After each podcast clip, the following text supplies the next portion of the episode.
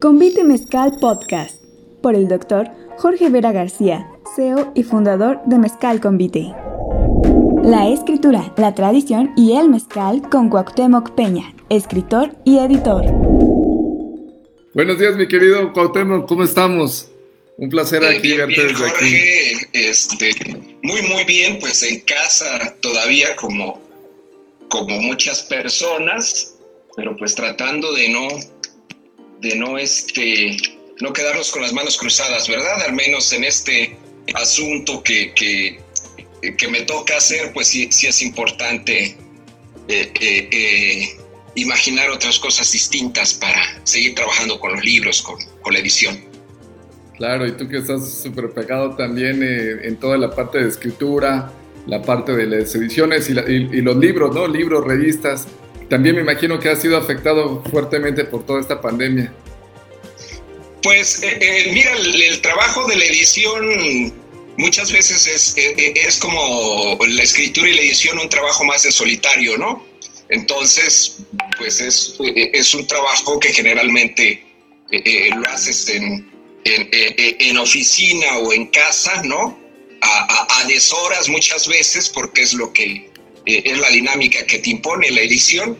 Entonces, eh, eh, afortunadamente en ese sentido hemos seguido trabajando con, con el equipo de ediciones, ¿no?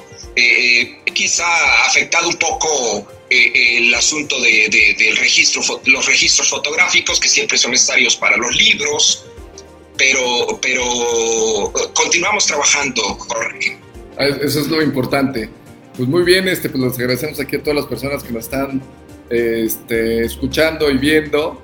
Ahora seguimos con el tema de eh, las masterclass de Mezcal Convite. Esta es una iniciativa pues, que hemos tenido pues, desde que empezamos con el proyecto de Casa Convite de manera presencial. Y pues bueno, ahora con el tema del, de, este, de la pandemia, pues bueno, ahora decidimos también usar, llevar estas masterclass a, este, a redes sociales y esto siempre vamos hablando con un experto sobre diferentes temas cada viernes, entonces hablamos de todo lo que tiene que ver con el mezcal, desde pues ahora sí los viveros, la producción, la distribución, el envasado, las normas, eh, la, contabilidad, el marketing, ¿no? Y ahora el, servicio, ¿no? Desde la botella hacia adelante. Y ahora pues tenemos también un invitado de lujo, un oaxaqueño, este, pues muy reconocido por nosotros aquí en eh, Paisano de, pues ahora sí, todo lo que es la parte escrita, la parte de tradiciones sobre el mezcal, sobre todas esas partes que nos ha costado mucho trabajo también levantar todo lo que es el mezcal y posicionarlo como lo que, lo que es, ¿no? Siempre pues hablamos, eh, son realmente mucho conocimiento empírico, pero cómo ponerlo realmente en libros, ¿no? Y en libros, este, pues que sean científicos y que tengan un rigor académico, ¿no? Entonces, en esta ocasión, pues tenemos a Cuauhtémoc Peña Vázquez, quien es, este, para aquellos que no lo conocen, es un escritor y editor eh, muy conocido aquí en Oaxaca, eh, maestro en literatura mexicana también, y pues bueno, con una obra muy amplia, y también editor independiente con más de un centenar de libros editados, o sea, este, estamos aquí con una muy buena personalidad, y en 2010 obtuvo la beca Acreedores Contradictorios del Fondo Estatal para Cultura y las Artes, y es fundador también de la editorial oaxaqueña 1450 ediciones. Este, pues Cuauhtémoc, pues te damos la bienvenida, qué gustazo poder platicar contigo. Ahora un poco lo que nos gustaría saber, y, siempre es este tema, ¿no? Con, en general, de todos los mitos y las tradiciones sobre el mezcal. Hay alrededor de muchísimas cosas, ¿no? Que, que vuelven el mezcal, porque no solamente el mezcal es la producción, sino también tiene que ver con ciclos, con ciclos lunares, eh, que tienen que ver con este, las tradiciones locales, ¿no? Cómo es que se, va desarrollando toda esta parte, ¿no? Entonces, este, yo creo que igual podemos irlo como organizando como por secciones y que obviamente que tú nos vayas como comentando cómo, va, cómo es este tema, ¿no? Entonces aquí yo no sé si pudieras ahí de manera general comentarnos cómo es que tú empezaste con el tema del mezcal, mi querido Cuauhtémoc. Sí, sí.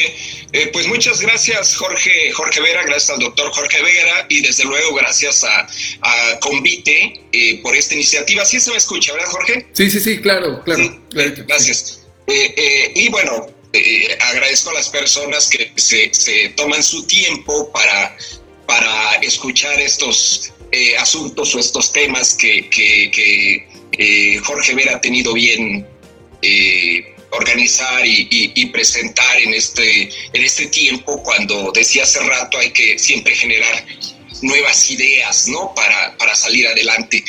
muchas gracias. Sí, cuando, cuando me invita Jorge a, platicar acerca de el mezcal, pues sí me quiero confesar que me intimida un poco porque bueno, no soy, no soy especialista en el tema del mezcal, mi, relación con el mezcal ha sido más con, los libros, ¿no?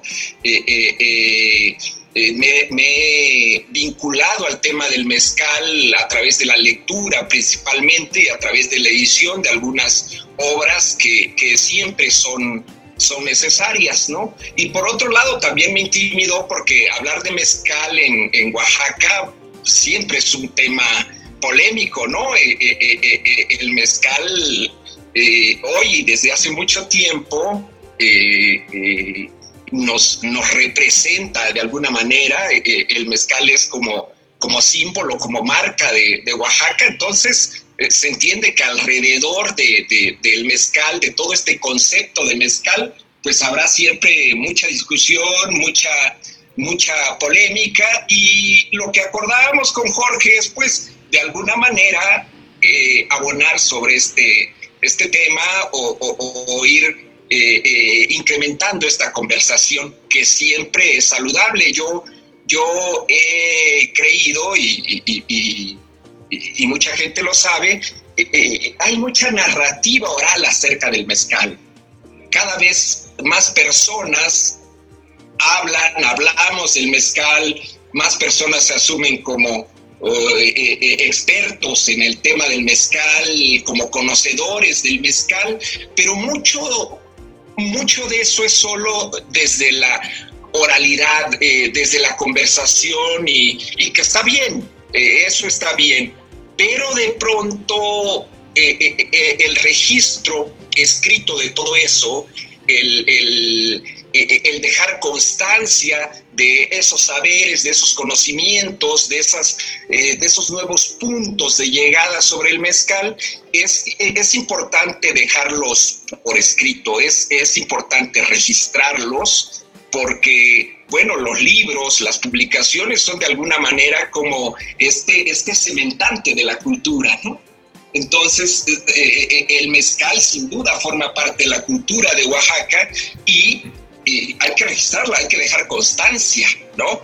Eh, eh, yo precisamente uno de los primeros libros con los que, eh, me, meto más de lleno, me, incorporo más de lleno al tema del mezcal, es un libro en el que, a través del cual conozco al doctor Jorge y conozco a varios mezcaleros y varios palenques de Oaxaca. El, libro Mezcales de Oaxaca, que se, editó ya pues hace algunos años por parte de la Secretaría de Turismo. Entonces, este libro tenía, tiene la intención, o tuvo la intención de registrar, de, dar fe de, experiencias de, de, palenques, de marcas, de maestros mezcaleros de éxito, ¿no? De, digo, éxito es una palabra siempre relativa, pero digamos, eh, eh, maestros o marcas protagonistas de eh, la realidad del mezcal en este, en, este tiempo, ¿no?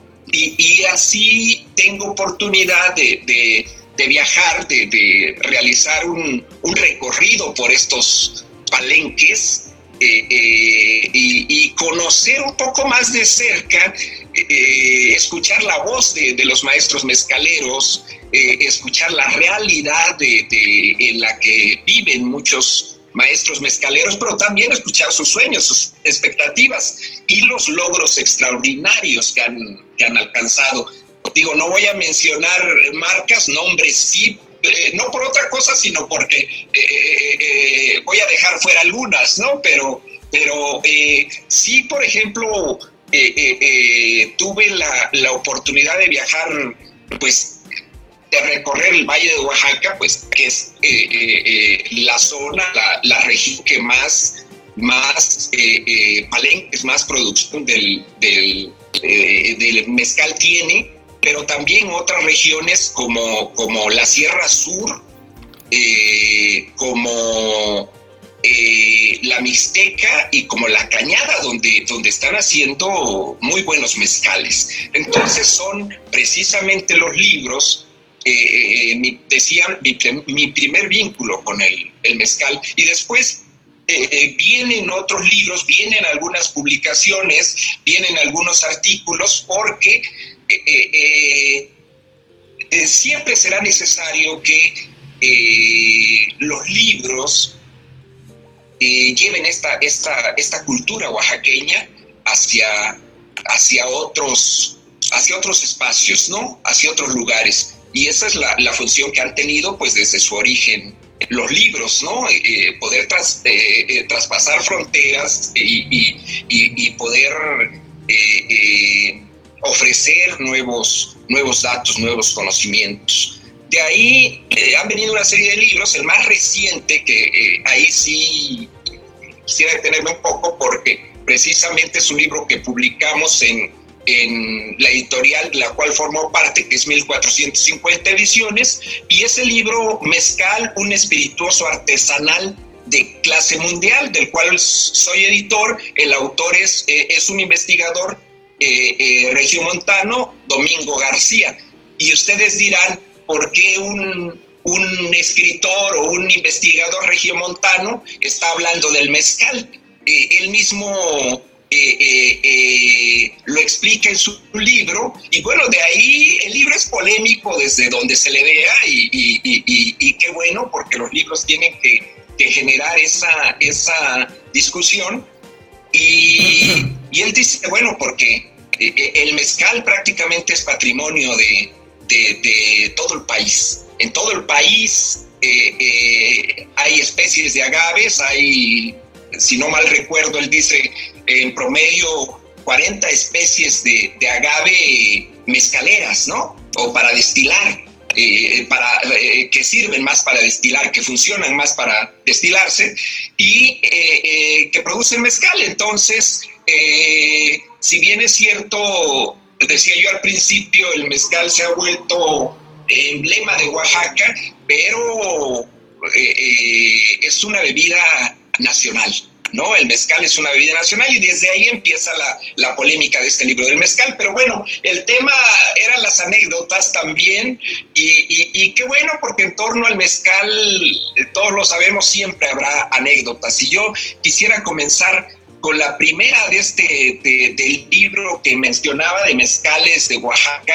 Eh, editado hace, hace algunos años y que me dio la oportunidad de recorrer algunos, eh, eh, algunos palenques de, Oaxaca, ya, ya lo comentaba, conocí en una oportunidad a, una mujer extraordinaria, como son la mayoría de, de, los productores de mezcal, con charlas increíbles, con experiencias pues memorables siempre. Conocí a una mujer en Zapotitlán, eh, Palmas, en Zapotitlán, Palmas, que es esta zona fronteriza entre Oaxaca, Guerrero y Puebla, este punto trino, pues, eh, en Zapotitlán, eh, que hace cuatro o cinco años ella estaba cumpliendo, le iban a festejar los, los 100 años de edad, o sea, el centenario, ¿no? Una mujer centenaria, y, su nombre es Doña Esther, y Doña Esther, 100 años y estaba a la mesa con nosotros, visitamos este lugar, estaba a la mesa, eh, a mí me tocaba entrevistarla, a ella desde luego, y a sus eh, descendientes, eh, su hijo y su nieto, que son los, hoy los promotores de una marca de mezcal, y, y, 100 años y la mujer conversando y platicando y, este, con una memoria envidiable, y, decía yo, esto tiene que, que, quedar por escrito, esto que está platicando doña Esther, eh, eh, doña Esther se dedicó, más de la mitad de su vida se ha dedicado eh, hacer mezcal, o se dedicaba a hacer mezcal, porque hoy deberá tener 105, 106 años, espero, y, y se, se, dedicó desde niña a hacer mezcal, ayudando a sus padres, ¿no? Y uno dice, bueno, ¿cuál es la, la, experiencia que tiene esta, esta mujer con el mezcal y los secretos que debe saber del mezcal? Eh, entre ellos yo le preguntaba lo primero, ¿no? Al encontrarse con una persona tan lúcida a los 100 años, doña Esther, ¿y usted qué, qué hace para, para conservarse, ¿no? Para, para estar como está físicamente y mentalmente. Y ella, una mujer sabia, me dice, pues mire, yo no, no he hecho nada, no he hecho nada para, para cuidarme, mm, nada más, eh, bueno, sí, sí, sí he hecho algo, sí he hecho algo, sí hago algo. Eh, todas las mañanas me tomo un chocolate, todas las mañanas me tomo un chocolate y que, este, que no sea de leche porque, porque no me gusta, un chocolate de agua y, y ya, le digo, y, ah, de verdad, doña Esther, sí, sí, eso. Y se queda pensando y dice, no, no, no, no, también hago otra cosa. Este, todas las noches para dormir me tomo mi mezcal, ¿no? Este, entonces, eh, de ahí ya, ya empieza una plática con doña Esther que, que me lleva hasta los años eh, 50, cuando a ella le, le, toca, eh, ya como, como jovencita, le toca encargarse de, producir mezcal para su familia, porque era la manera de sobrevivir de su familia, pero me decía, hacíamos el mezcal en los cerros y escondidas. ¿Y por qué hacían el mezcal en los cerros y escondidas? Porque eh, el mezcal en estos años, en esos años, como eh, eh, lo ha sido en buena parte de su historia, pues ha sido perseguido.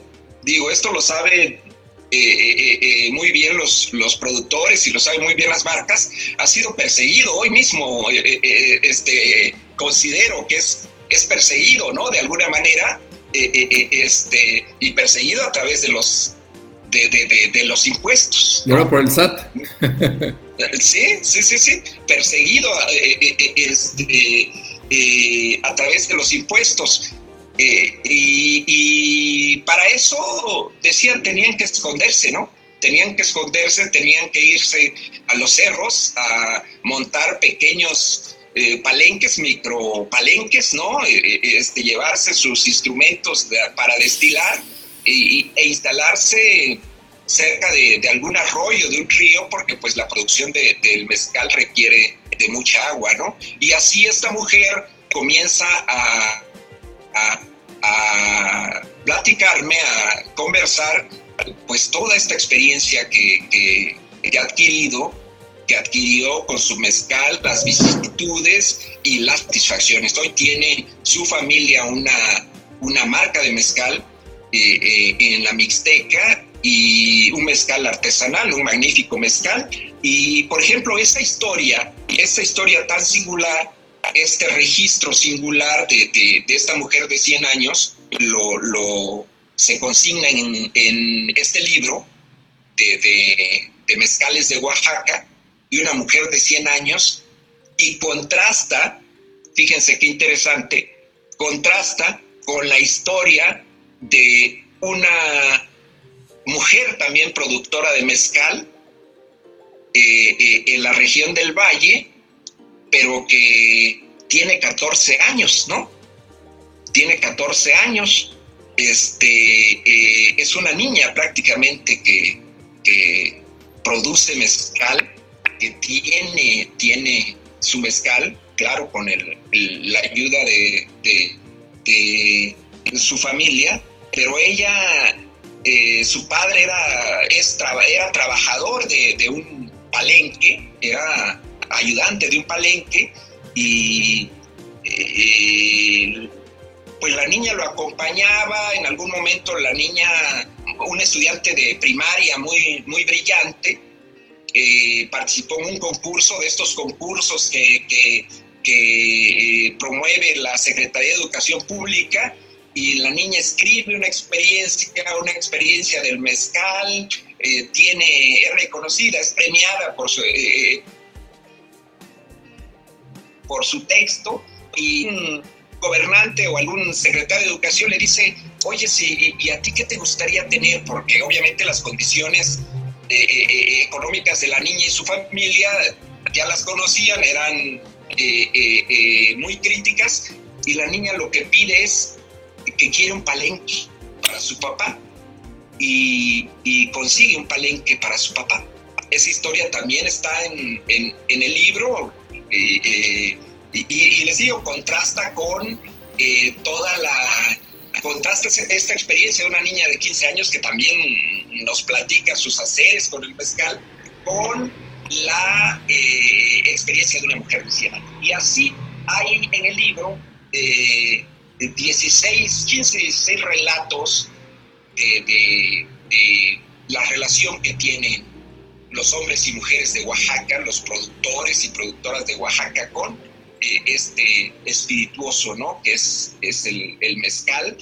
Y, y bueno, eh, eh, me preguntabas, Jorge, que cómo me había acercado al mezcal y, y me ha acercado a través de los libros. Y, y, desde luego, en Oaxaca, los oaxaqueños, la, forma más directa que tenemos con el mezcal es probándolo, ¿no? Ahorita quizás deberíamos tener una copa acá de mezcal, pero no la, yo no la tengo, no sé, este, tú si la tienes por ahí, pero este, no la tengo, eh, eh, eh, pero también es otra forma, ¿no? este, la forma, una forma muy amable de, de conocer y acercarse a los mezcales, a la gama de mezcales que hay, hay en Oaxaca. Es en cuanto a mi, a mi relación con el mezcal, este, em, Jorge, y bueno, ya en el ámbito literario como tal, pues también eh, eh, eh, me gusta escribir, me gusta narrar estas historias, me gusta narrar sobre el mezcal, me gusta escribir algunos cuentos sobre el mezcal que ya están, ya están publicados por ahí, que creo que el tema, el tema lo permite, ¿no? El, el tema del mezcal lo permite. Digo, hay toda una atmósfera alrededor del mezcal. Eh, buena parte de esa atmósfera, dice Domingo García en su libro, también es, es parte del mito, ¿no? Que es eh, eh, como el, el, asunto también de la discusión en, en, en, Oaxaca y más allá de Oaxaca, ¿no? se dice, bueno, el mezcal es indígena, no es indígena, toda, toda esta, esta serie de, de discusiones que, que ha habido sobre, sobre el mezcal es, es, parte de esa atmósfera y es necesario. Pero creo que los libros lo que nos eh, permiten es ir decantando toda esta historia porque eh, yo recuerdo, tú, eh, tú lo decías en la entrevista, Jorge, que, que tuvimos para el libro, es sumamente importante que en las personas sepan perfectamente lo que están bebiendo. Y en la medida que las personas eh, eh, eh, conocen qué están tomando, las virtudes de lo que están tomando, de qué está hecho eso que están consumiendo, el consumidor se va haciendo también conocedor de ese asunto y, en esa medida el, mezcal va, ganando otros espacios, ¿no? pero sí es muy importante conocer lo que estamos tomando y esa función eh, la cumplen sobre todo los libros. ¿no? Los libros nos dan la posibilidad de, conocer con certeza lo que, lo que estamos consumiendo. Sí, muy, bien, Cuauhtémoc, súper interesante ese punto de vista y sobre todo ir conociendo todas esas experiencias del mezcal, ¿no? que Oaxaca es también tierra de mezcales, tierra de diversidades, y tierra, pues si tenemos ocho regiones, imagínate también pues toda la cantidad inmensa de todo lo que tenemos de, diferenciaciones de sabores, ¿no? Del mezcal, también el terruño muy, muy específico a cada, a cada parte, ¿no? Cada, cada agave, cada, cada tradición. Si tú ves, por ejemplo, el, el, sentido de cada agave, cuántos años tardó en madurar, ¿no? Muchos de esos agaves silvestres también que tardaron hasta 25 años para, para llegar a alcanzar su, su plenitud, ¿no? Y todo esto pues, cuenta una historia pues, de, de, de, esa tierra que lo vio nacer, ¿no? de que vio nacer ese agave, de, verlo desarrollarse. Y obviamente también eh, de la parte pues de los este, de, de, de, pues, de los eh, de los agaveros, de los, de los maestros mezcaleros también, de todas esas zonas productoras de mezcal, ¿no? Y esas tradiciones que, pues bueno, cómo se ha sufrido, ¿no? Eh, esos cambios también para llegar a lo que es ahora la industria del mezcal, ¿no? Todo este proceso que ha habido, pues sobre todo en los últimos 15 años, una, una transformación radical. No sé ahí si tú nos pudieras como comentar un poco en tu experiencia, cómo ves estos cambios dentro de todo lo que es la cultura del mezcal, cómo ha cambiado pues de en los últimos 20 años y cómo, cómo, cómo percibes cómo va el tema del mezcal. Sí, en efecto. No quiero eh, eh, dejar de, mencionar esto que tú dices, que es como eh, está dentro de las virtudes del mezcal, Jorge, que es esta variedad de posibilidades, ¿no? estas posibilidades en aroma, en sabores que te da el mezcal y que no te dan otros, otros eh, eh, destilados, ¿no? Eh, simplemente el tequila, ¿no? El tequila no te da estas posibilidades. Los mezcales, por eso es, dicen, es más propio hablar de los mezcales.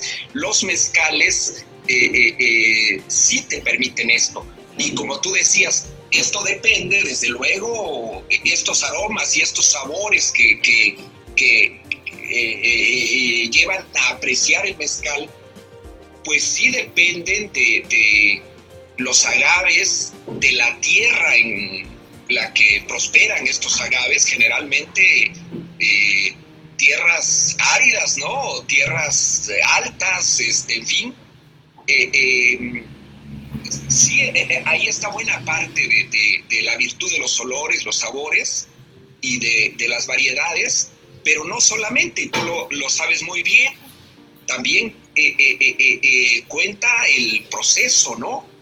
El control que tengas sobre el proceso, porque puedes tener agaves magníficos, agaves en su punto, maduros, ¿no?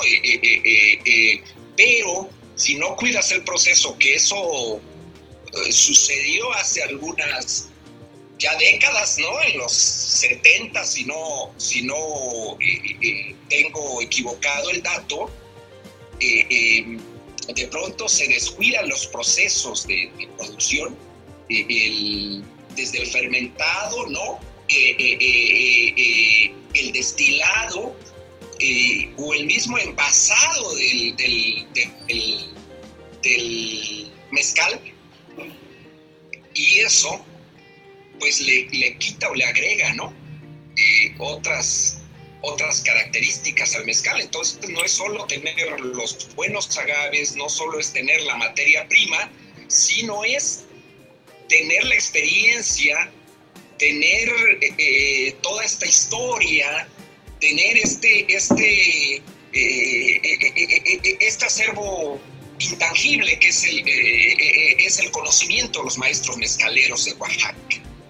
Entonces, y que es en lo que Oaxaca sí, sí lleva, pues lleva la mano en esto, ¿no?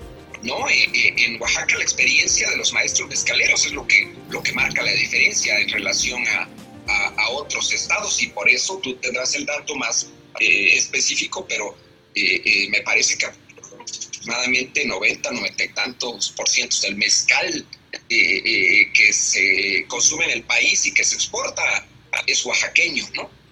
Pero bueno, ¿cómo se ha dado lo que decías un poco, cómo, cómo vemos esta evolución para, para esta evolución del mezcal?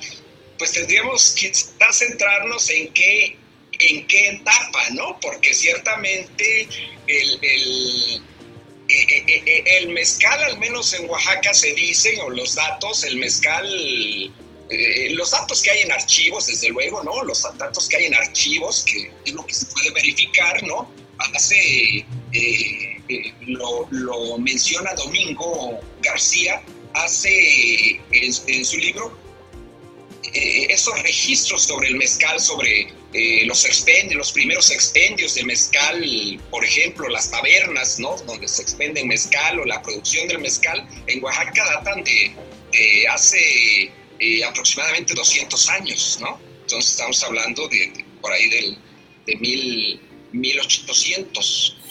Pero en estados más al norte o en, en el Bajío, datan de hace 250 años, ¿no? ¿Sí? Entonces, bueno, la, evolución del, del mezcal o cómo, cómo, cómo ha ido evolucionando el mezcal ha dependido de, de, la etapa específica en la que se encuentra, ¿no? Porque no fue lo mismo el mezcal en la época colonial, digamos, cuando eh, también hubo restricciones para, para, eh, eh, para destilar, para producir el mezcal, cuando en la época de la colonia, cuando empiezan a surgir algunas, algunas marcas de mezcal, creo que precisamente José Cuervo fue una de las primeras marcas, este, y algunos dirán, bueno, pero José Cuervo es tequila, pero si, si ustedes pueden ver alguna, pudieran ver alguna botella de, de, aquel, de aquellos tiempos, decía en su etiqueta la botella eh, eh, vino mezcal de tequila. ¿No? Vino mezcal de tequila. O mezcal vino de tequila, ¿no? Este, ¿por qué? Porque pues el, tequila es un, es, es, un mezcal de alguna manera, ¿no? Proviene del, del agave también, es un destilado del agave. Eh, y decía, no, no fue lo mismo el mezcal durante la época de la colonia que eh, eh, durante la independencia también, ¿no? O, durante el porfiriato, que es una, una etapa también muy interesante del mezcal y que creo que de ahí empieza como una nueva historia del mezcal, ¿no? ¿Por qué digo una nueva historia? Porque en efecto, en, el porfiriato, el, mezcal se prohíbe, ¿no? Eh, hay datos por ahí que, eh, Porfirio Díaz consideraba que, el mezcal era nocivo para la modernidad del país, ¿no? El mezcal era nocivo para la modernidad del país, ¿no? Por, por eh, se asociaba con los estratos pobres de la población pero no consideraron nociva, no consideraban nocivas otras bebidas alcohólicas, ¿no? Este, como el brandy que em, eh, empieza a entrar, ¿no? Como el mismo tequila, el mezcal es, es nocivo, pero, pero se da mucha, mucha, este, mucha apertura a otras, a otras bebidas alcohólicas también. Entonces, eh, eh, de ahí consideran algunos autores de ahí empieza también este, este estigma que durante mucho tiempo tuvo el mezcal, esta asociación que se, hizo del mezcal, ¿no? Hacia eh, como una bebida eh, eh, con poco con pocas virtudes, como una bebida asociada a la, a la pobreza, en fin, ¿no? Como el, dice Domingo García, como el chico malo de los, de los, este, de los destilados, ¿no? Eh, y vemos que, que, ya entrado o a mediados del, o entrado el siglo XX, si ustedes pueden observar, ¿no? Estas películas de los 30, 40, 50, las películas mexicanas, siempre los protagonistas salen con su botella de, no de mezcal, de tequila. Sí, y, este, son estas botellas que se las empinan y, es tequila, no es, no, no se dice mezcal, es tequila. Y de ahí creo que empieza también como esta, eh, eh, eh, esta distancia que se va haciendo cada vez más enorme entre el, entre el tequila y, el mezcal, ¿no? Eh, el tequila que conocemos, ¿no? Y que, empezó a conocer el mundo precisamente a través de las películas, ¿no? De, los rancheros, de las películas de Pedro Infante, de, Jorge Negrete, de tantos personajes, ¿no? Eh, este, que, que lloran y ríen con el mezcal, que se con el tequila, que se enamoran con el tequila, que, que demuestran su, su, sombría con el tequila, en fin. Y, y, y, en algunos países, por ejemplo, ¿no? En, en, en, en América del Sur, este, como rememoran el, el, la bebida mexicana es el tequila y, los personajes de esas películas tomando tequila, ¿no? Entonces, eh, pues de ahí empieza a tomar distancia, mucha distancia el, tequila del mezcal y se va quedando marginado el mezcal, se va, va quedando pues a la orilla de estos, estos procesos de consumo como, eh, eh, o de mejores consumos del, del, mezcal.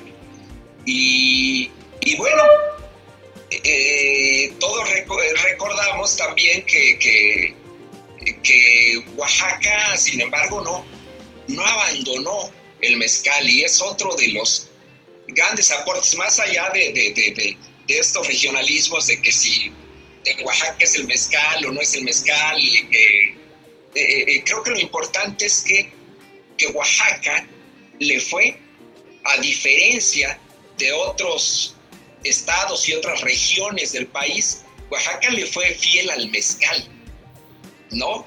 En Oaxaca eh, eh, le fuimos fieles al mezcal. Y, de aquí yo tengo una imagen preciosa también de una entrevista que le hago a un mezcalero de Matatlán, un mezcalero viejo de Matatlán, y, que me refiere a una imagen que me quedó muy grabada. Y el mezcalero, cuando me platica con mucha ilusión de los años 60 y 70 en Matatlán, cuando eh, eh, hay, un periodo de mucha, recuerden, de mucha producción de mezcal en Matatlán, prácticamente eh, a mí me tocó nuestros mis padres y mi familia, este, cuando iba a otras partes del país, cuando visitaba a los familiares de la Ciudad de México, de, de otros estados, lo que llevaba es este cantarito de mezcal. Negro, si lo recuerdan, ¿no? Que bueno, tu botella precisamente tiene una relación directa, una de las botellas de convite tiene una relación directa con este eh, eh, eh, cantarito de barro negro, ¿no? este, y bueno, ese cantarito de barro negro también fue emblema durante los años 60, 70 del mezcal de Oaxaca. Y creo que esa lealtad que Oaxaca eh, le tuvo al mezcal, le ha tenido al mezcal, pues se ve recompensada en esta nueva, en este, en este boom que hoy tenemos del, del mezcal. Tú tendrás el dato cuántos, cuántos miles de litros o millones de litros, Jorge, se exportan al año de, de mezcal, ¿no? Mira, en 2019, si en 2019 producimos 7.1 millones de litros. Todo, todo el, toda la industria, pero el 90% es de Oaxaca. Y, y, exportamos 4.7 millones eh, de, de, esos litros. Y obviamente el 92% viene de Oaxaca. Sí, bueno, entonces vuelvo a, la, a, esta imagen que quería relatar de esta persona de Matatlán que me hablaba de los 70, eh, eh, refiriendo la evolución del mezcal que me preguntabas este, la imagen de los 70 y me decía, no, si, si, si, si tú hubieses venido en los 70 acá a Matatlán, ahorita no hay nada, pero en los 70 era como un puerto, yo me lo imaginaba como un puerto, me, me dijo, como un puerto, mi pueblo, Matatlán, como un puerto, ¿por qué? Porque a todas horas del día y la noche entraban y salían camiones con tambos, eh, eh, pipas de mezcal, camiones cargados de leña, camiones cargados de agave, trabajadores venían, este, eran pueblos completos de algunas comunidades de la sierra o de los valles, trabajadores que venían a Matatlán, entonces había un gran mercado en la noche y era, era un puerto, decía, era un puerto porque eh, este, no parábamos de producir. Pues Matatlán era quien, quien abastecía esa, esa demanda nacional de mezcal, ¿no? Entonces, a mí consideré, se me hizo esa imagen extraordinaria, ¿no? Decir, ah, sí, sí es cierto, ¿no? Como un hombre veía esto, es un, puerto y en la noche este, todos trabajando y en el día todos trabajando y, y entraban y salían los, los camiones como entran y salen los barcos en los puertos, ¿no? Maravilloso. Pero dice, ¿qué nos sucedió? Que nos descuidamos. Sucedió que descuidamos el proceso, eh, sucedió que algunas, algunos compañeros, algunos eh, eh, palenques en función de o, debido a la gran demanda, los miles, digo, los miles de litros que, que debían surtir, pues empezaron a adulterar esos procesos. Y de ahí viene como esta debacle, ¿no? Que, que, que, que se sufre del mezcal y que se asocia, bueno, el, eh, creo que fue en el 92, 94, cuando hubo este, varias personas afectadas por tomar mezcal adulterado, no, no recuerdo ahora si fue en, Morelos o, en algún estado, del, en qué estado del centro del país. Morelos, en Morelos.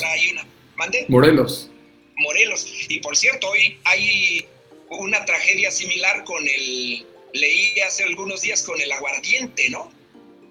Que hace algunas semanas causó decenas de muertos por eh, este, consumir, eh, porque las personas consumieron aguardiente adulterado, ¿no? Seguramente, digo, eso eh, va a influir muchísimo en el consumo del, del aguardiente en estas regiones, ¿no? Pues, ¿quién quiere quedar ciego? ¿Quién quiere quedar expuesto a un, este, alguna tragedia así? Bueno, el mezcal tuvo en los 70 como esa, esa crisis, ¿no? En los 70, en los 80, y bueno, ya a finales de este siglo XX, para fortuna de Oaxaca, para fortuna de, pues muchos, eh, muchas personas, principalmente del campo, porque eso es otra de las virtudes del mezcal, que es, que es un producto campesino, digamos, este, pues se recupera y se está dando esta, esta enorme demanda del mezcal que, que lo que aconsejan los especialistas, las personas involucradas en el tema, quienes investigan, quienes escriben sobre esto, es habrá que tener también sumo cuidado, ¿no? Eh, la demanda, eh, sabemos que el, el mercado, los mercados internacionales principalmente, pues son voraces, ¿no? Este, eh, ustedes como productores, como, como eh, eh, este, propietarios de marcas, tendrán idea de, estos volúmenes de demandas que a veces no se, se pueden satisfacer, ¿no? Entonces, ahí habrá que tener cuidado, ahí habrá que pensar en, en este, en los mecanismos para eh, eh, eh, conservar, conservar esta, pues esta presencia del mezcal en Oaxaca y en, en México. ¿Sí? Digo, eso pensaría yo de la, la, la esta evolución rápidamente del mezcal y también los, los, los mezcaleros lo saben, esta nueva historia del mezcal está, está comenzando, ¿no? Eh, Jorge está comenzando. Eh, también hay datos, hay cifras ahí de, eh, este mercado potencial que, puede, que, tiene el mezcal en el mundo, qué fracción de apenas se está cubriendo, no sé si el 5%, ¿no? De, de esa demanda potencial que puede haber del mezcal, ¿no? Eh, yo solo sé que aproximadamente hoy se está exportando ya a 60 países, ¿no? ¿No? El, mezcal. Entonces, y, bueno, es una fracción de ese mercado que, que está esperando el mezcal oaxaqueño. sí. Súper interesante, Cuauhtémoc, que esta parte, ¿no? Tu, versión de cómo va evolucionando el tema del mezcal hasta llegar a, nuestros días, ¿no? Y los desafíos también que tenemos. y en general, pero fíjate que es súper interesante eso que comentas, ¿no? De los 70s, esta parte de la, del mezcal adulterado, ¿no? De esos productos adulterados. Y yo también creo que otra de las cosas que ha ayudado mucho es eh, el tema que, de la denominación de origen, que se haya establecido una norma oficial mexicana y que haya pues un consejo que esté regulando pues que, que, que se certifique, ¿no? Que se produzca de acuerdo a, a, esos estándares. Oye, Cuauhtémoc, fíjate que ya nos está cortando un poco el tiempo, pero fíjate, son, serían unos, unos dos temitas que nos gustaría que nos platicaras un poco más, por ejemplo, en temas de, de producción, ¿no? En temas de, del campo. Ahí, ¿qué, qué historias, este, tú, qué, qué anécdotas nos, nos puedes platicar un poco sobre hay algunos que dicen que hay que cortar el agave, por ejemplo, en luna, en, cuando es luna llena, otros que dicen que hay que ponerle unas piedras en la fermentación, todo ese tipo de cosas, ¿no? Eh, eh, que hay que darle un dishbe, ¿no? una bendición, ¿no? rezar desde el principio, ¿no? Desde, desde que se siembra, desde que se corta, este, la celebración, ¿no? Que viene consigo desde cortar, sembrar el, maguey, enterrar una botella de, de mezcal, cuando se tiene el, ya el maguey ya maduro, cuando es la, la, época de corte, pues eh, desentierras también esa, esa botella que se enterró años previos y toda esta tradición, ¿no? E, esas anécdotas, no sé si nos puedas eh, contar un poco más, mi querido Cuauhtémoc. Sí, bueno, eh, de esa, esa parte conozco, digamos, de, de, de, oídas, ¿no? Pero, pero yo diría qué bueno que existe, ¿no? Eh, como seres humanos, eh, eh, pues la tradición, estamos hechos de tradiciones, estamos hechos de mitos. desde esta parte de la literatura yo lo creo así, ¿no? la humanidad está hecho de, hecha, hecha de mitos, de tradiciones, de creencias, y eso es extraordinario eso nos diferencia, ¿no? De un pueblo a otro, de una cultura a otra. Y, ciertamente el mezcal tiene mucho de esto, ni siquiera de una región a otra, sino, eh, eh, o de un pueblo a otro, sino a veces de un productor, de un... Eh, un maestro mezcalero a otro maestro mezcalero, ¿no? Tiene sus propias maneras de hacer las cosas, sus propias creencias. Y claro, esta, eh, eh, eh, esta, estas formas, estos procesos del mezcal se han fusionado con esta, esta, toda esta serie de, de yo no le llamaría solamente creencias, ¿no? Sino toda esta cosmogonía que, que, que, tenemos, ¿no? Todas estas, eh, toda esta cosmovisión que tenemos de seres humanos, de, personas, ¿no? entonces, eh, eh, el mezcal se ha integrado perfectamente a esto. Yo podría decir, recuerdo algo que nos remite a esto y que me quedó muy grabado hoy, también de, de un maestro mezcalero de, de San Juan del Río, me parece, eh, eh, y él decía, fíjese bien y aprenda que eh, cada persona tiene que encontrar cuál es su mezcal, ¿no? ¿Cuál es su mezcal? porque, dice, por ejemplo, a mí, a mí, cuando tomo espadín, el espadín me echa a pelear, ¿no? Yo siempre me decía, siempre que tomo espadín, termino este, peleando. Ah, pero cuando tomo tobalá, yo me pongo muy cariñoso.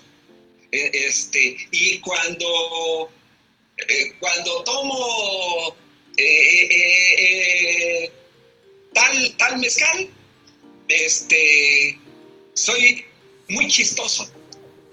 Y sí lo, lo, creo de alguna manera o, me gusta creerlo y, cada vez que tomo un, un, este, un nuevo mezcal, eh, que siento un nuevo sabor del mezcal, digo, a ver este cómo, qué me va a provocar, cómo me va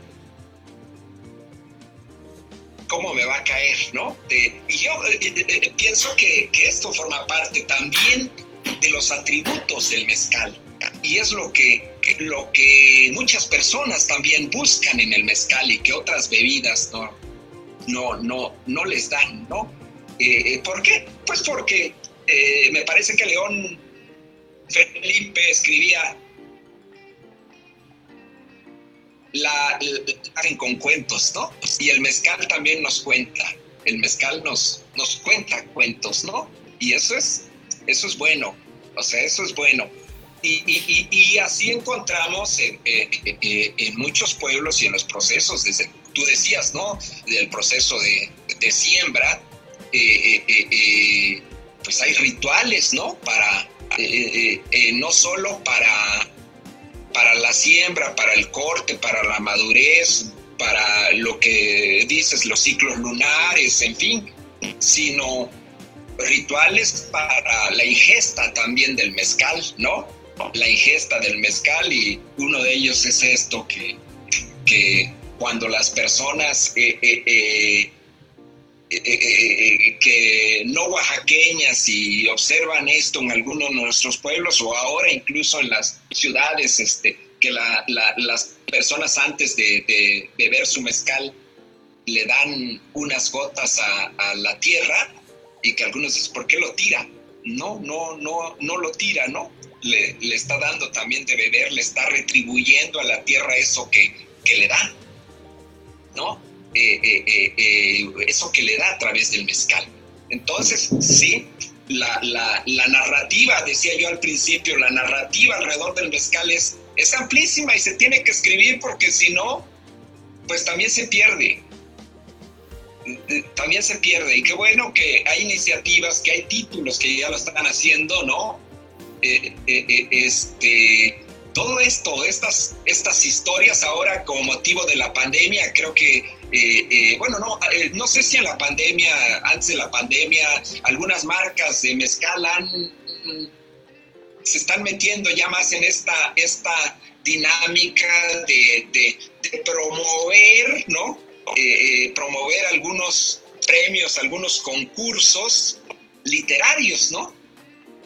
Eh, eh, eh, que, los escritores, que las personas escriban sobre su experiencia sobre el mezcal y eso va a enriquecer mucho el mundo del mezcal. ¿sí? así ha sucedido con el vino, ¿no? En torno al vino hay, hay, mucha, hay mucha literatura.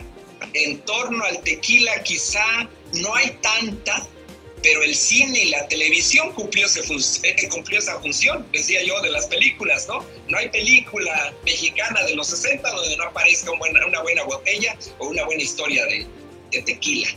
Entonces, eh, eh, toda esa serie de, de, narrativa que hay en torno al mezcal, a, la siembra, a la cosecha, este, pues tiene, tiene que conservarse porque las personas que todavía tienen ese conocimiento, tienen ese acervo, pues son personas mayores, ¿no?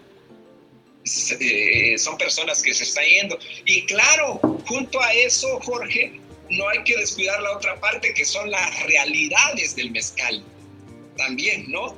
Y que eso es muy importante. Y una, una algo que eh, leía hace poco es esto de, por ejemplo, el, hablando de realidades, e, e, este valor que es reciente, que se le empieza a dar el mezcal, el mezcal que le llaman monoagave, creo, ¿no? Es decir, un mezcal que solo yo solo tomo tobalá, yo solo voy a tomar tobalá, yo solo voy a tomar mezcales de, de, de agaves silvestres. Entonces, pues sí está bien, pero, pero eh, eh, eh, esta prioridad del mezcal monoagave, el mezcal que, que, lo extrae solo de un agave, pues puede generar también la extinción de otras especies de agave, ¿no? Por sobre, sobreexplotación o porque o por abandono, ¿no? ¿Sí? Entonces, este, ustedes lo saben mejor, digo, si de pronto eh, eh, eh, se enfocan en un solo agave porque el público está consumiendo solo ese agave, solo ese, ese, ese destilado o ese mezcal de ese agave o es de preferencia o hay una oleada por, por eh, preferir ese, ese, ese agave, pues se va a... corremos el riesgo de agotarlo, ¿no? O corremos el riesgo de dañar también este, los suelos, ¿no? Por sobreexplotación, en fin, estos cultivos eh, extensivos. Entonces, eh, eh, hay una relación ahí muy, muy estrecha entre ese, esa, esa narrativa, ese imaginario que tenemos del, del, mezcal y de los agaves y las realidades que se están enfrentando, ¿no? Sí, o estas realidades que ustedes la saben, hay, hay agaves que tienen un tiempo de maduración este, de muchísimos años. Sí, es verdad, mi querido Cuauhtémoc y son este, pues, realmente también desafíos, ¿no? De todo lo que es el tema del son las realidades a las que hay que enfrentar. Claro. Oye, mi querido Cuauhtémoc, quería hacerte una pregunta más. Es que el tema también es, da pero para muchísimo, ¿no? Esto es como, si, como una introducción apenas, ¿no? A muchas cosas. Oye, Cuauhtémoc, este, esta pregunta sería como en, en, función del mezcal, ¿no? ¿Cómo ves tú dentro de las tradiciones de Oaxaca? ¿Cómo ves dentro de la parte gastronómica? ¿Cómo es que el mezcal pues sea, es parte de nuestra cultura, ¿no? ¿Cómo, ¿Cómo lo ves dentro de estas tradiciones, dentro de todo lo que representa para Oaxaca el tema del mezcal a lo largo del tiempo y obviamente con tema de su folclore y sus tradiciones? Sí, sí, tenemos que verlo eh, eh, el mezcal dentro de la cultura oaxaqueña, ya eso se ha dicho mucho, ¿no? Es, es un elemento cultural de, de Oaxaca eh, es un, elemento de la gastronomía oaxaqueña, es un elemento de, la ritualidad oaxaqueña, este, y es un elemento también de la, de, la, de la economía oaxaqueña. Yo no tengo el dato, pero pues son miles de familias quienes sobreviven de, la producción del mezcal. Entonces, mm, pues así lo es, digo, Hoy ciertamente hay, regiones que el mezcal, eh, regiones en Oaxaca donde el mezcal, eh, el consumo del mezcal todavía es moderado, hay, pues el, sobre todo en la región de los valles eh, centrales es donde el mezcal ha tenido, tiene todavía mucha, mucho, mucho, mucha, mucha tradición. y y, yo no lo, no lo veo, digamos, no lo veo no, no lo veo como separado de la gastronomía oaxaqueña. Y esto que le llaman eh, en gastronomía, no, no recuerdo si es eh, toda esta parte como, como la etiqueta ¿no? de la gastronomía que es, que tiene la comida, la bebida, los utensilios y los procesos, ¿no? Entonces, el mezcal es indispensable en la, en la, en la gastronomía oaxaqueña, una eh, prácticamente la comida oaxaqueña sin el mezcal no, no es la misma, no es la misma. Eh, la comida oaxaqueña, así como la comida francesa, eh, este, no es nada sin sus vinos, no, no que no sea nada, pues, sino este, no podemos pensarla sin sus vinos. También la comida oaxaqueña no se puede pensar eh, eh, eh, sin, sin su, su, mezcal, pero no solo la comida, sino la ritualidad, decía, la convivencia, ¿no? ¿Sí?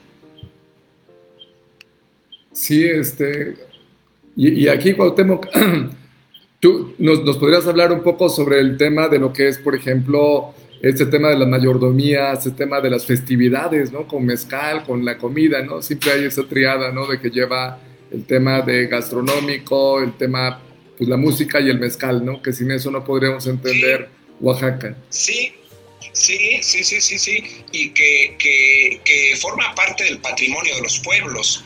Digo, hoy eh, con quizá la demanda de estos, eh, eh, esta demanda masiva del mezcal ha, inhibido o ha terminado con algunos procesos comunitarios pero he ido a algunos pueblos, por ejemplo, donde para su mayordomía, pues la gente se organiza para producir su mezcal, ¿no?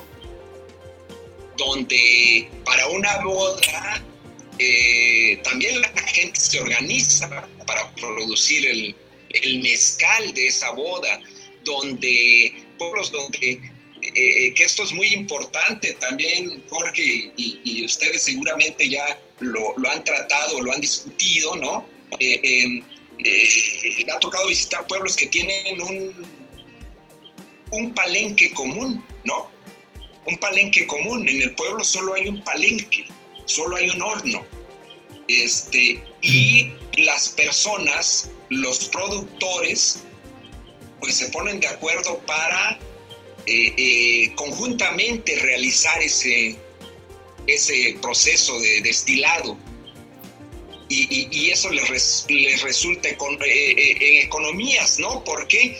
Porque en lugar de que cada persona tenga su horno, su alambique, pues las personas se organizan y, hacen como sus turnos para, para utilizar ese, ese, eh, ese palenque, lo que genera que, pues, economías, ¿no? Economías en el, en el consumo de leña, principalmente, de agua, en fin.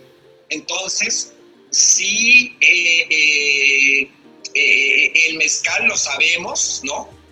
Ha sido insustituible, ha sido imprescindible en este, eh, eh, eh, en este carácter comunitario de Oaxaca. en este en estos encuentros sociales de Oaxaca y donde bueno no es casual no no es casual Oaxaca se caracteriza también por ser un estado festivo, ¿sí? Eh, en Oaxaca, decía un amigo, eh, eh, Jorge Hernández, un antropólogo que hizo este registro de festividades oaxaqueñas, y dicen, en, en las regiones de Oaxaca, si uno quisiera comer de gratis, es cuestión de ir, ir este, viendo dónde hay eh, eh, eh, la mayordomía del pueblo, ¿no? Porque son fiestas enormes, ¿no? Fiestas donde todos somos invitados. Y pues hoy vas a San Juan y, comes perfectamente en San Juan y al otro día te vas a San Pedro y, comes y no solo comes, sino comes, bailas y, disfrutas del mezcal, ¿no? Entonces podrías estar así. y maravillosamente esa cultura, y creo que es otro de los atractivos de Oaxaca, y qué bueno, Jorge, este, eh, eh, eh, esa cultura de algún modo se está, se reproduce en las ciudades. Hoy se está reproduciendo en Oaxaca, no digo, no específicamente en estos días que estamos confinados, pero en esta, en, estos años se, se ha reproducido en Oaxaca, en la ciudad de Oaxaca. Es decir, hay, hay espacios donde, en la ciudad donde estamos invitados a, a, escuchar, a, sumarnos a la calenda, a sumarnos al convite, a sumarnos a, estas a, fiestas de raigambre oaxaqueño, ¿no? Y bueno, tu, tu establecimiento lo, lo eh, eh, eh, pues lo reproduce así, ¿no? El, el casa convite, pues es lo que, lo que procura, ¿no? Que, que, la gente se siente invitada y haya fiesta, ¿no? Y, bueno, en toda fiesta oaxaqueña no puede faltar el, mezcal, no puede faltar las tortillas, no puede faltar el chocolate y es lo que encontramos también en, eh, tu establecimiento, ¿no? Y en este, y esto es maravilloso que, se esté conservando y que el mezcal nuevamente venga a ser como ese, ese elemento que nos, nos une, ¿no? Ajá. Sí, sí, sin duda eso del mezcal es parte de nosotros, ¿no? Parte de la tradición. ¿No sí, sin duda, sin duda el mezcal es parte de nuestra tradición, parte de esa cultura, ¿no? Que tenemos desde Oaxaca, ahora sí que de Oaxaca para el mundo, ¿no? O sea, y es un producto único. Y es un producto único realmente. Sí. O sea, único. Sí, más allá de la discusión, eh, eh, este, te digo de que, que, a veces nos enfrascamos como, como oaxaqueños de que si, si nació acá, si, si es ancestral, si es indígena. Bueno, el mezcal es, es mexicano y, es nuestro, eso sí, no hay duda, el mezcal es, es mexicano, ¿no? Y, nosotros, Oaxaca, pues somos, somos México igualmente, ¿no? Entonces, este, eh, eh, no le veo mucho sentido a la discusión si, si, si es de Oaxaca o de, de, otro lugar. Lo importante es que de lo que no tenemos duda es que es, es mexicano, ¿no? Y es lo que habrá que, que cuidar. Claro, y es parte también de esa contribución a, esa, a esos íconos mexicanos, ¿no? O sea, sí, sin, sí, sin lugar a exactamente. Y que Oaxaca, como ya lo hemos dicho, pues lleva la mano, ¿no? En esto. Claro, claro. Cuando se habla de mezcal, en cualquier lugar, la gente no, no imagina otra cultura, sino la, la cultura oaxaqueña, ¿no? Claro, Es así. Mi, mi, querido Cuauhtémoc. Cuando se habla de la ayuda en otro lugar, pues no imaginamos, ¿sí? Sí, sí, sí, eh, son cosas muy específicas. oaxaqueña, igual el mezcal. Entonces, este, pues, eh, eh, lo que toca a, a, los productores, a los palenqueros, a la gente relacionada con el mezcal es, es en realidad cuidarlo, ¿no? Cuidar este, cuidar esta calidad del mezcal que como tú decías que bueno hay que regularse hay que regularlo hay que cuidar la regulación este, porque también puede ser muy frágil esto, ¿no? Puede ser muy frágil de pronto eh, eh, eh, este, algún error en, en, los procesos de producción y, y, puede, puede afectar a toda la industria, ¿no? Un descuido puede afectar a toda la industria. Entonces habrá que cuidarlo. Este, si de pronto se da esta discusión entre esta discusión por la regulación y bueno, pero yo creo que es necesario, ¿no? Eh, la norma, que es la norma 070. 070. sí, este, pues indispensable, ¿no? Para asegurar no solo a, quien va a tomar más allá de Oaxaca o del país, sino asegurarnos a nosotros que, que igualmente este, es tan importante que, que, tengamos certeza de lo que vamos a consumir. Y, les toca a ustedes precisamente o a la gente relacionada directamente con el mezcal cuidar esos procesos y, cuidar el entorno, ¿no? Creo que eso está, está fallando. Yo eh, eh, eh, este, conocí una iniciativa en Puebla, por ejemplo, que están trabajando, tú, tú quizás lo, lo conoces, Jorge, están pensando, trabajando ya estos hornos para la cocción, pero me hablan de hornos este, refractarios, ¿no? Sí, de, de mampostería. Te permitan, este, guardar más calor que el horno convencional, de ¿no? tierra, ¿no? ¿Verdad? Sí, sí, sí. hornos en que puedas quemar este, más toneladas, ¿no? Porque al final de cuentas eh, eh, eso te, te, permite economizar en, eh, en leña que, que pues ustedes lo saben, ¿no? La, la, la, este, el consumo de leña para una quema, pues es enorme, ¿no? Es enorme. Claro, claro, sí, no, todavía vienen como más, más desafíos allí de lo que es el sector, el sector mezcalero. Y pues obviamente ahora después de un tema de confinamiento, eh, no solamente en Oaxaca, sino ni nacional, sino ahora sí un tema muy global, ya nos va a hacer repensar muchas cosas, ¿no? Con, con incluso en el tema de mezcal.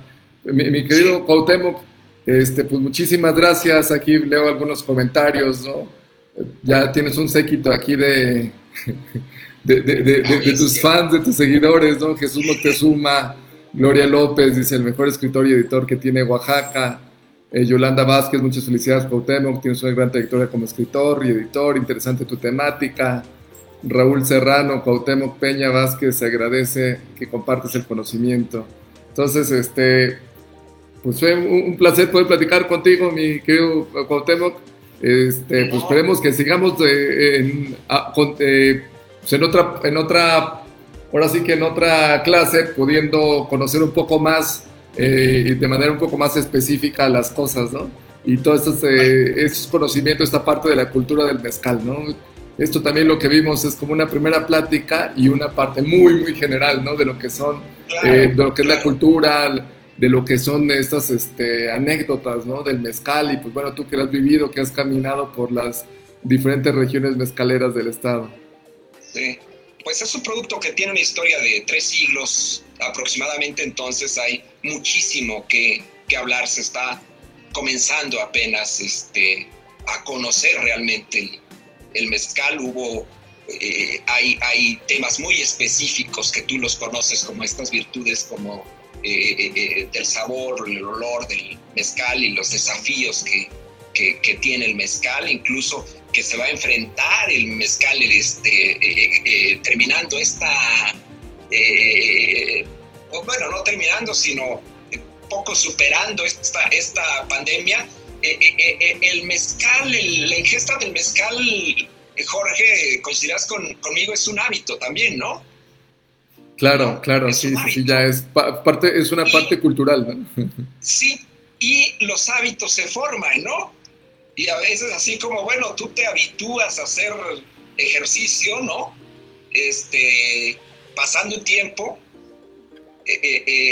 pero también puedes dejar ese hábito si dejas puedes abandonar ese hábito si, si, si ya no lo practicas. Entonces, hay muchas cosas que, que, que, se tienen que repensar ¿no? y rehacer en el mezcal y qué bueno que, que Convite como marca está, eh, está tomando también la iniciativa. Y bueno, agradezco a, a, las personas que, que tienen eh, estos comentarios tan, tan favorables hacia, hacia mi persona y, y, seguramente leíste los favorables porque habrá, habrá algunos, este, nos ha tocado cuando hemos presentado libros del mezcal que, que este, se entiende perfectamente que es nuestro patrimonio y de pronto ofender al mezcal en Oaxaca es como, no sé, este, ofender a los símbolos patrios. No, ya no, ya no, ahora no, no, no hablemos de símbolos patrios, pero no sé, antes era como ofender a Hugo Sánchez o ofender a, no sé, no sé, no sé.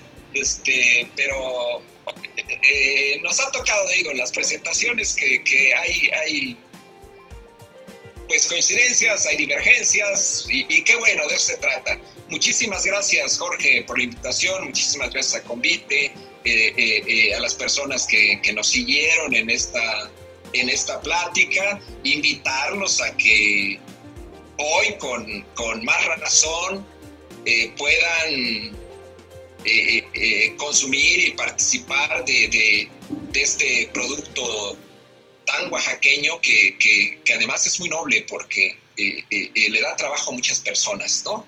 Le da trabajo a muchas personas, está democratizando muchos procesos también en, en Oaxaca, en el campo, y eso es bueno. Este, y, además, pero más allá de todo eso, y no lo decimos por ser oaxaqueños, ¿verdad, Jorge? Este, nosotros nos conocimos así, ya después platicaremos esas anécdotas con Jorge. Este, eh, aprendí que tomar mezcal a las 8 de la mañana sin desayunar tiene, tiene este, efectos increíbles también, ¿no? Claro, claro. Este, pero dicen que es la mejor hora para tomar un mezcal, de hecho. Dicen que la mejor hora para catar un mezcal es en la mañana y en ayunas. Sí, sí, sí, sí, sí, sí, sí, pues es, es algo que la gente que, que, nos está escuchando, que está viendo, pues tiene que, que, que, probarlo por, por sí mismo, comprobarlo, pero sí, sí lo creo que es tan generoso el mezcal que dependiendo la hora y las circunstancias en que se consuma va a tener un efecto muy especial. Esto no es parte del mito, es parte de la realidad. ¿Por qué? Pues porque los componentes químicos del mezcal también así lo, este, eh, eh, eh, eso, eso genera, ¿no? esa, entonces, muchísimas gracias, Jorge, muchísimas gracias a Convite, desde luego a las personas que nos escucharon y habrá oportunidad de, de, disfrutar, invitar a las personas también que en cuanto se reabra Convite, pues puedan, Casa Convite, puedan puedan acompañarnos y quizá seguir esta plática ahí, ¿verdad, Jorge? Desde luego, desde luego. Muchísimas gracias, me quiero Pautemo. Muy interesante la plática, también agradecemos Silvia Amador, Sara Piedad, eh, Santiago, Diana Miller, Eloy Romero, Edna Peña, ¿no? Rodrigo Serrano, este, por los buenos comentarios sobre esta plática, ¿no? Y también aquí dice Edna Peña, yo espero una segunda charla sobre el mezcal. Entonces, sí, mi querido este, Cuauhtémoc, pues ya tenemos otra plática pendiente, ¿no? Pues muchas gracias. Este, también pues agradecemos a todos los que nos estuvieron siguiendo en esta transmisión y este, pues la idea es que nosotros podamos ir culturizando eh, sobre el tema del mezcal, sobre diferentes, ah, eh, sobre diferentes aspectos y obviamente hablando con los profesionales y con los expertos en el tema. Pues muy bien, este, pues que tengan un excelente día y a cuidarse todos. Hasta pronto. Jorge, hasta luego, muchas hasta gracias. hasta luego, gracias, Gracias. No olvides seguirnos en nuestras redes sociales. Encuéntranos como Convite Mezcal en Facebook, Instagram, Pinterest y Twitter. Nos vemos en el siguiente episodio.